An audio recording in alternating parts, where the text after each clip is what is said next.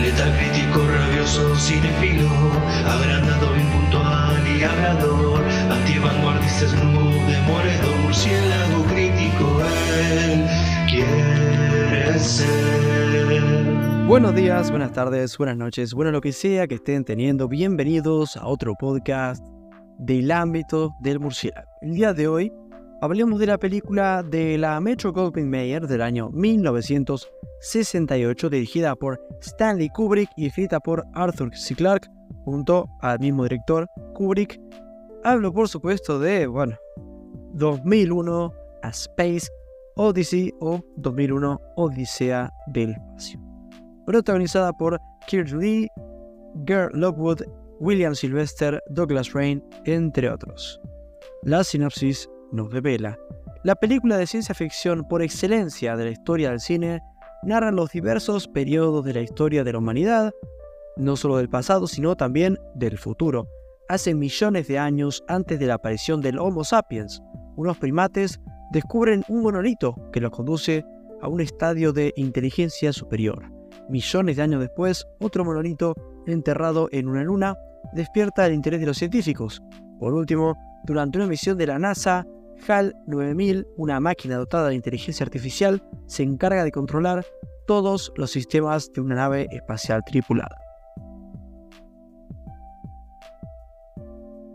Ok. Expectativas con esta película. Um, moderadas. Mis expectativas eran moderadas y hasta por ahí.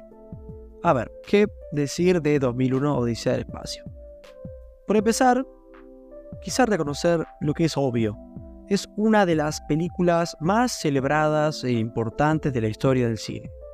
Como bien decía la sinopsis, la película de ciencia ficción por excelencia, quizás sacando a Star Wars en cierto punto, pero el nivel de innovación y maestría de dirección que trajo esta película no tuvo parangón. Escuchando esto, probablemente le preguntes, ¿no? Entonces, para, si es tan buena, ¿por qué tus expectativas tan solo eran moderadas? y la verdad es que escuché de varias bocas que pese a lo impresionante, es una película bastante, bastante aburrida. Creo que eso explica bastante bien mi postura inicial ¿no? con, con esta cinta. Sin embargo, hay que hablar de hechos, ¿no? Y por empezar hay que hacer algunas preguntas. 2001, una odisea del espacio, ¿subvirtió mis expectativas convirtiéndose en una de mis favoritas? ¿O el embole fue sideral? ¿Es el super clásico que me prometieron o puro humo? ¿Es una experiencia obligatoria que tenés que ver? Vamos a averiguar. Muy bien, comencemos con lo positivo. Ah, por empezar, comenzar diciendo un poco lo obvio. Eh, técnicamente es una obra maestra. Es absolutamente increíble que se haya logrado hacer algo así en el 68. He visto películas de la época, incluso he visto pelis posteriores, y créanme, el cine tardaría muchos años en hacer algo tan creíble. Es, para que nos entendamos, la Jurassic Park del espacio, ¿no? En cuanto a lo rompedor, sobre todo, ¿no? Ante lo de esto de decir, fa, me siento que estoy viendo, bueno, dinosaurios en este caso, naves espaciales y el espacio en general. También debo decir que la canción principal, introductoria, no sé si luego vuelve a sonar en la peli, pero la canción es espectacular realmente. Pocas películas tienen una escena de presentación de título tan fuerte como esta. Realmente es, es, sublime.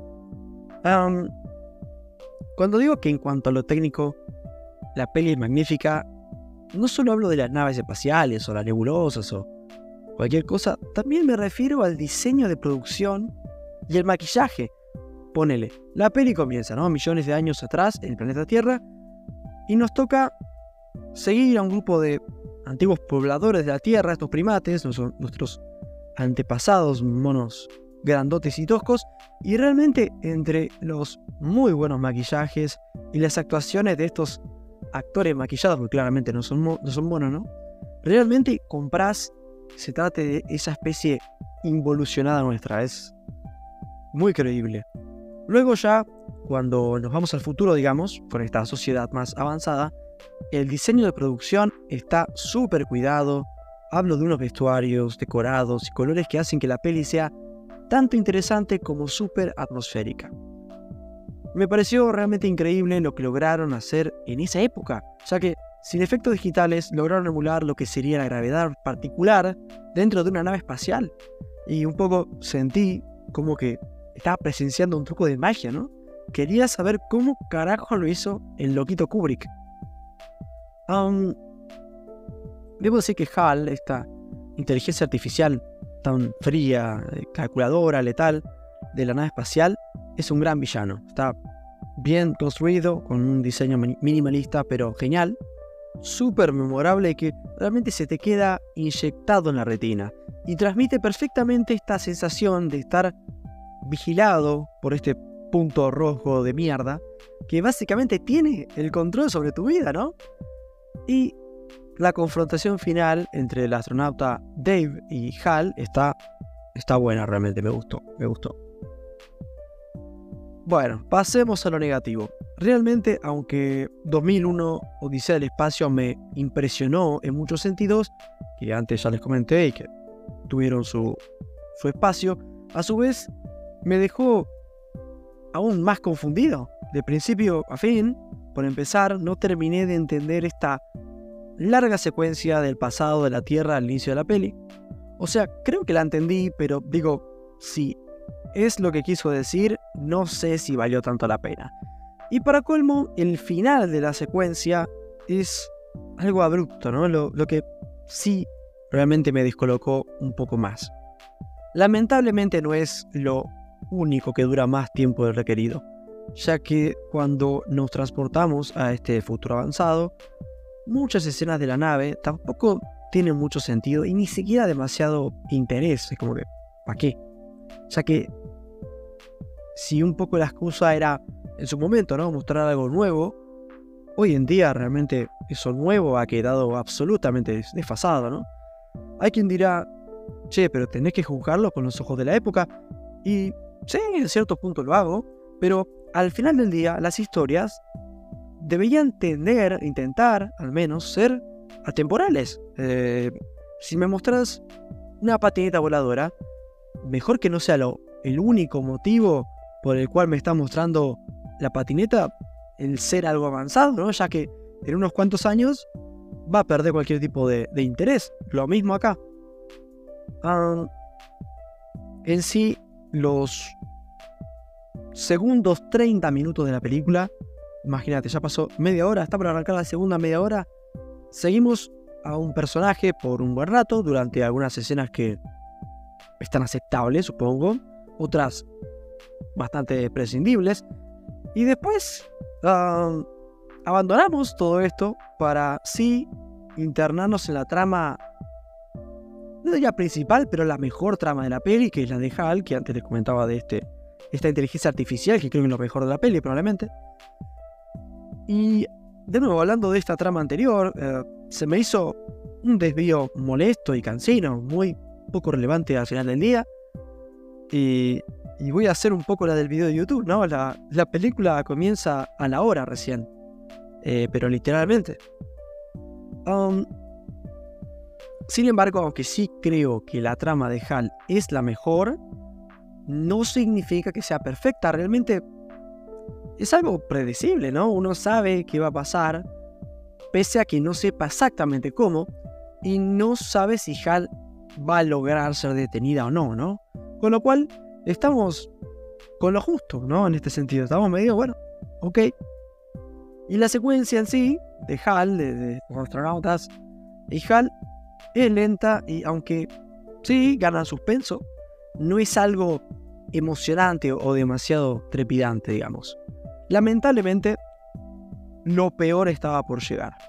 Yo estaba ahí diciendo, bueno, la trama de Hal estuvo mejor, ya lo peor pasó al arranque, los huevos, los huevos. Realmente el final es un embole. Eh, tenemos unas imágenes bastante psicodélicas y realmente avanzada, ¿no? Para la época que, um, sí, son bonitas por sí mismas, pero El problema que tuve, y calculo no ser el único, es que realmente no estaba entendiendo un pingo de lo que estaba pasando. El final termina cayendo en algo bastante perturbador, muy extraño y muy difícil de entender. O sea, es totalmente abstracto, vamos a decir.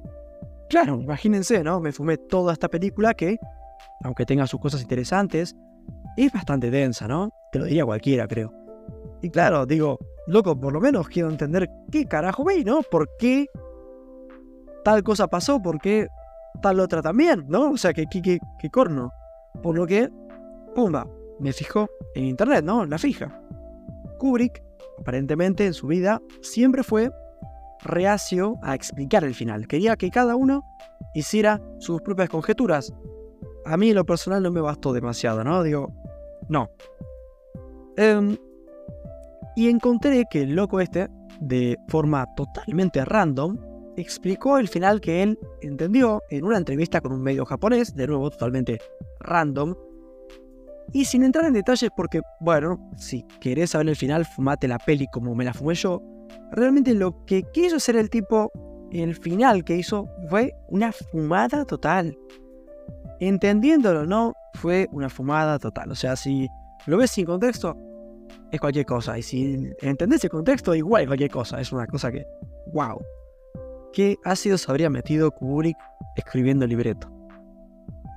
En resumen, y para finalizar, creo que si tuviera que catalogar a 2001 Odisea del Espacio con una palabra, esa sería colosal.